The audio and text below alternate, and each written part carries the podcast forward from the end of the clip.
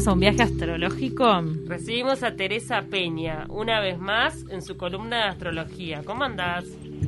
Hola, buenos días chicas, ¿cómo están? Muy bien, ¿y vos? Muy bien, gracias. Teresa, hoy vamos a tener una introducción a la astrología, a ver dónde comienza esta disciplina, en qué se inspiró y cómo repercute o cómo lee, interpreta lo que sucede entre los seres humanos. Totalmente, sí, así ya por lo menos a las personas les queda claro de dónde viene esto, ¿verdad? Bueno, en sí nosotros, la astrología eh, se basa en una antigua verdad que es como lo que es arriba es abajo. Como son las cosas en el cielo, son también en la tierra, porque nosotros no somos ajenos. No nos olvidemos que el universo, eso, nosotros somos parte del universo y la energía cósmica a nosotros nos afecta.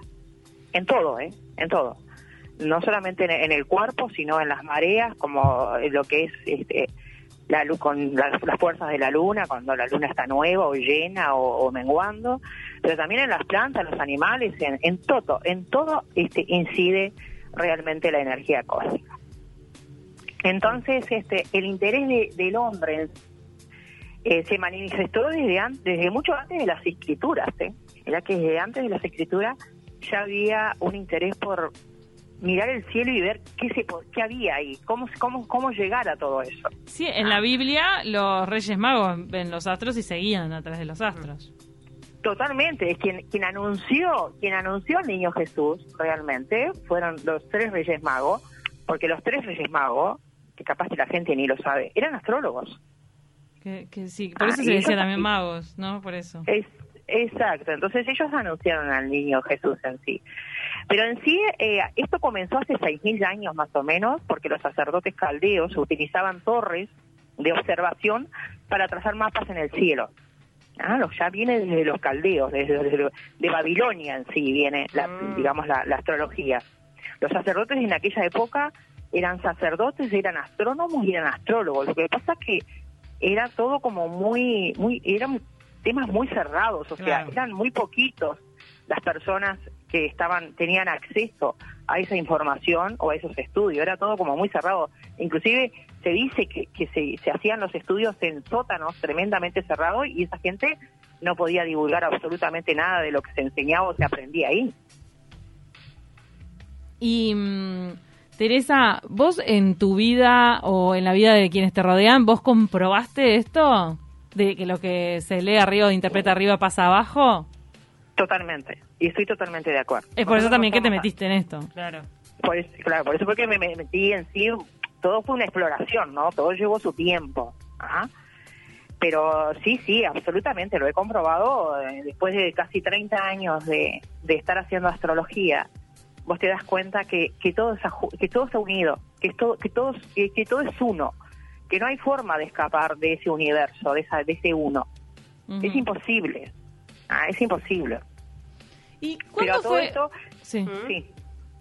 ¿Decía, todo esto? De que todo esto surge también eh, por, un tema de supervivencia, empezó este todo el tema, eh, porque cuando empiezan las primeras comunidades agrícolas, ¿ah? eh, se necesitaba que el tiempo fuera lo más preciso posible para que las cosechas este, fueran buenas. Entonces ahí en esa época, cuando venía un desastre de la naturaleza, eh, de repente un, temporal que terminaba con todas esas cosechas, ahí empieza la curiosidad realmente, pues se le, digamos, se le atribuía todo a los dioses esto. Claro, ah, Que, los dioses eran los que manifestaban todo ese, ese, ese desastre natural y todo eso, hasta que realmente se juntan ¿ah? eh, eh, astrólogos y astrónomos, porque antes la astrología y la astronomía iban de la mano durante milenios. La astrología y la mejor dicho, la astronomía y la astrología iban de la mano. Después, como dije el otro día, se separaron. Y ahí empiezan los estudios de, de, lo que es la, astronomía y la astrología, y ahí empiezan realmente, este, digamos, el avance en la astronomía y la astrología, mirando el cielo y mirando realmente las cosechas la luna, sobre todo se usaba la luna para esa fecha, porque era un tema de supervivencia, si no, no podían vivir, ¿Y no, había, no había que comer. ¿Cuándo surge la división en signos así, Aries, Sagitario, Escorpio? O sea, ¿cuándo se empieza esa categorización, si se puede decir así? Bueno, eso lo empezó eh, Ptolomeo. Ptolomeo fue el que hizo las primeras escrituras de lo que tiene que ver con la astrología, que fue a partir del siglo II de nuestra era.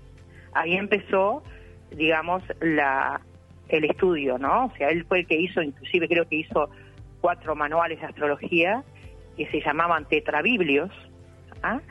y él ahí empezó a escribir sobre lo que era el tema astrológico, de la influencia de lo que era la astrología. Pero en sí el que inició todo eso fue Ptolomeo. Ahora, viste que hay mucha gente que dice, yo, a ver, no creo en eso del día a día, o sea, si bien capaz que hay alguna característica general que se repite en las personas del mismo signo, eso de que me digan día a día te va a ir bien, te va a ir mal, mm. no sé qué tanto. Bueno, yo te cuento cómo es esto, o sea, la, eso es caracterología, o sea, yo puedo ver hoy ¿ah? Tengo acá en la computadora el día de hoy. Por ejemplo, hoy es 10 de mayo, a las 11 de la mañana pongo la carta natal de hoy y veo dónde está Marte, dónde está Mercurio, dónde está Venus, dónde está el Sol, dónde está Urano, dónde está la Luna, dónde está Neptuno, dónde está Júpiter y dónde está Saturno y Plutón. Entonces yo te puedo decir psicológicamente cómo vas a estar, cómo va a estar de repente un canceriano, cómo está un taurino, porque la mm. luna que está en Tauro afecta de repente a los escorpianos, a los acuarianos y a los, y a los leoninos. La parte emocional, hoy, para los escorpianos, los acuarianos y los este, leoninos, evidentemente que están en tensión. ¿Por qué? Porque la luna está mal aspectada a estos signos, está opuesta y en cuadratura. Por ejemplo, si está Marte como está hoy en día, que está en cáncer, ah, yo te puedo decir que las actividades para Aries, para Libre y para Capricornio están complejas o con mucho esfuerzo o con mucha tensión o con mm. pocas ganas de ir a trabajar. Mm.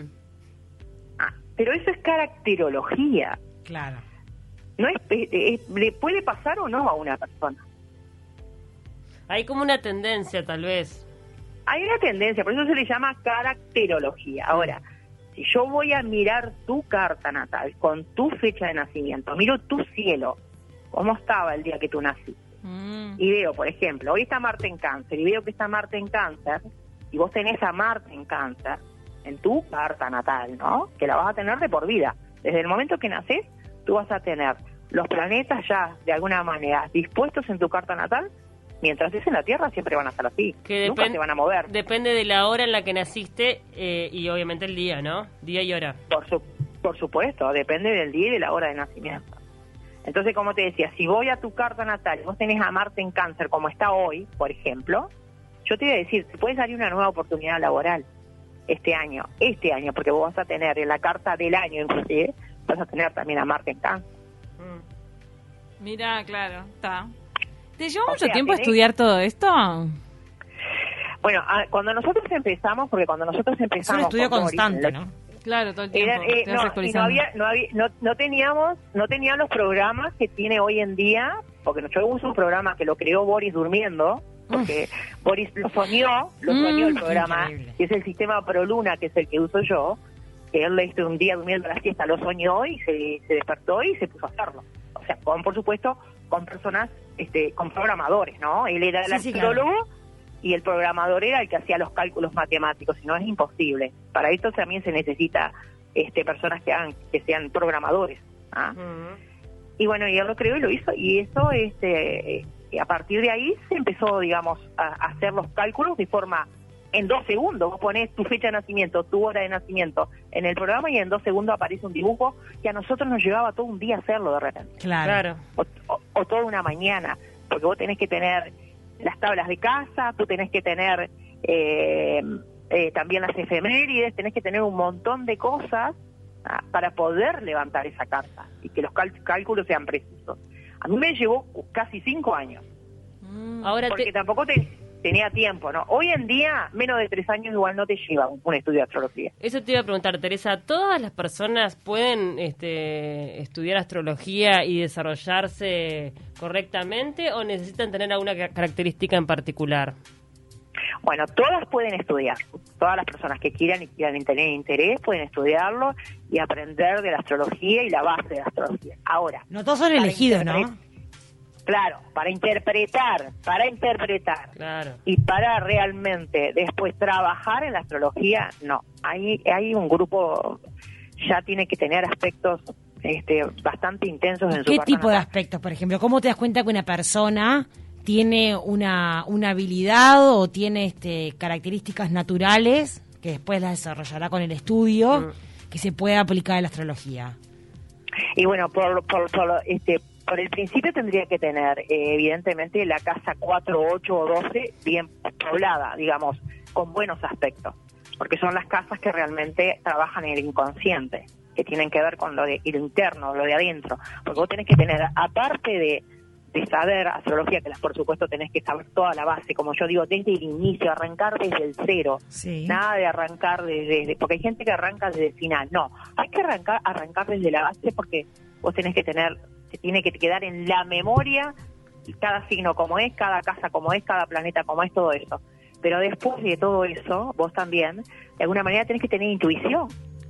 Y tenés que mm. tener a la persona enfrente, mirarla, eh, ver el lugar donde nació, eh, este, cuál es el, tema cultural de esa persona, qué es lo que hace, o sea, la familia que se crió, mirá que hay mucha cosa para mirar alrededor, no es solamente decir, ah, porque tenés a Plutón en la casa 7 vas a hacer eh, una posesiva con tu pareja. No, mm. vamos a mirar, claro, vamos a mirar un círculo todo alrededor, ¿qué es? ¿Por qué tenés esto? Y si realmente no es que quieras dominar a tu pareja, sino que quieras transformarla para vivir mejor.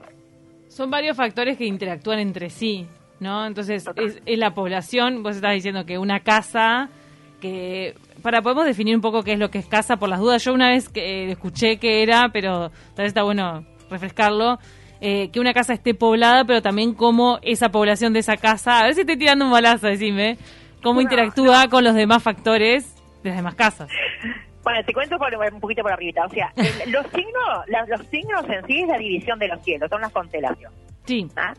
Las casas es la división de la tierra. En el momento que vos nacés, hay una hora de nacimiento que está marcando. De que es, del lado de donde sale el sol, por supuesto, ¿no? Ahí está marcando realmente tu casa 1. En el momento que vos nacés, empieza tu casa 1. Bien. La casa 1 tiene que ver con tu personalidad. Después de ahí vas haciendo los cálculos para la 2, para la 3, para la 4, para la 5, para la hasta que llegas a la 12. Pero la 4 tiene que ver con el principio y el final de las cosas.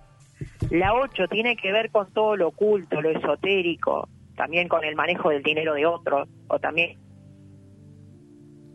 Hola. ¿Sí me escuchás? Sí, perfecto. se cortó. Ah, digo, tiene la, casa 8 tiene que ver mucho con las cosas ocultas, con lo esotérico, pero también tiene que ver mucho con, con el dinero de manejo de otros, con gente que trabaja en, temas públicos, se tiene que ver también este, con eh, las transformaciones profundas de un ser humano. Y la 12 tiene que ver con el instinto, con el alma. Hay que ver también que a veces hay gente que puede usar estas cosas para manipular a otras personas. Mm. Entonces, eso no eso no está bueno, por eso hay que saber bien con quién hacemos ciertas cosas de este tipo. Y para eso, ¿qué, ¿qué, habría que hacer la persona? ¿Tendría que haber una recomendación? ¿Tendría que saber si efectivamente la persona estudió para no exponerse a lo que vos decís? Tiene que, no, claro, no tendría que exponerse, pero tendría que sacar información. Hoy en día hay mucha información de, vos podés averiguar si la persona que te va a atender es bien o no, si si realmente... Sí, este, y más en Uruguay que somos poquitos en realidad, ¿viste? Por eso, por eso, por eso. Eh, Teresa, ¿vos, ¿vos sos formadora también de astrólogos? Yo formé durante mucho tiempo, que lo formaba este, con Boris Christoph, porque nosotros dimos clase durante como 5 o 6 años, creo. Y después este, Boris dejó porque se le enseñó, se le enfermó la señora. Y después dejé yo porque empecé en BTV y se me complicaba mucho todo. Y a veces tengo ganas de volver a empezar, y tenía ganas de empezar este año, bueno, con la pandemia, como siguió la pandemia. Vía Zoom. Que no, sí, no sé si, si, si vía Zoom, porque a mí me gusta mucho el contacto con la persona. Me gusta enseñarle y enseñarle bien. Prefiero enseñarle a 10 días y no a 100 más. Mm. Boris era famoso por invocarle fuerte a casos de política, de actualidad, ¿o no? Sí, Boris, eh, Boris tiene, y tiene muchos libros, hizo muchos libros. Boris de alguna manera predijo el SIDA. Eh, bueno, habló de esta pandemia. Él hay un video hecho por él donde habla de la pandemia en el 2016 que había que tener mucho ojo en el 2020. Impresionó, eh, algunas eh, cosas que él predijo impresionaban. Altísimo, Boris, me acuerdo. Totalmente. Boris para mí era un genio. Sinceramente era un genio. A ver si Teresa, Teresa, con todo lo que aprendiste con Boris, ¿Qué tal si la próxima podemos predecir que cómo va a estar el resto del año? o algo, no sé. ¿No estaría bueno? Sí, estaría buenísimo. ¿Cómo va a estar la pandemia en el resto del año? ¿Cómo llegamos a fin de año? ¿Cómo llegamos? ¿Cómo, llegamos? Con la vacunación. Yo te diciendo que, yo te voy diciendo que eh, el mundo tiene crisis hasta finales del 2022. Acá no hay vuelta de hoja. La crisis hasta el 2022, por más que esta pandemia pase dentro de 3, 4, 5 meses, la vez que estemos todos vacunados, evidentemente va a aflojar, pero no, no salimos todavía de todo eso. Finales del 2022, y voy a explicar la semana que viene mm. el por qué, el por qué es eso de este, que recién después del 2022 vamos a poder empezar a, a respirar un poco de mejor oxígeno y no estar, digamos, con toda esta, esta, esta incertidumbre, porque es una incertidumbre. Todo esto. Bueno, me encantó, ya quedó la, gente enganchada entonces para la próxima. Hacía falta, sí, claro que sí. Hacía falta esto igual, ¿eh? Yo creo que todo esto es una enseñanza importante para el ser humano. Totalmente. Muchísimas gracias, Teresa Peña, nuestra astróloga de cabecera. En la próxima vamos a saber cómo sigue el resto del año y en cuanto a la pandemia y en cuanto a la actualidad también del país, obvio. Claro, claro que sí, claro que sí. Bueno, me encanta así que estar con ustedes, así que me parece que vamos a hacer un, lindo grupo con todo esto. Sí, claro que sí. Muy linda información. Te mandamos un abrazo grande. Bueno, un beso grande para ustedes también y que tengan un gran día. Igual para vos.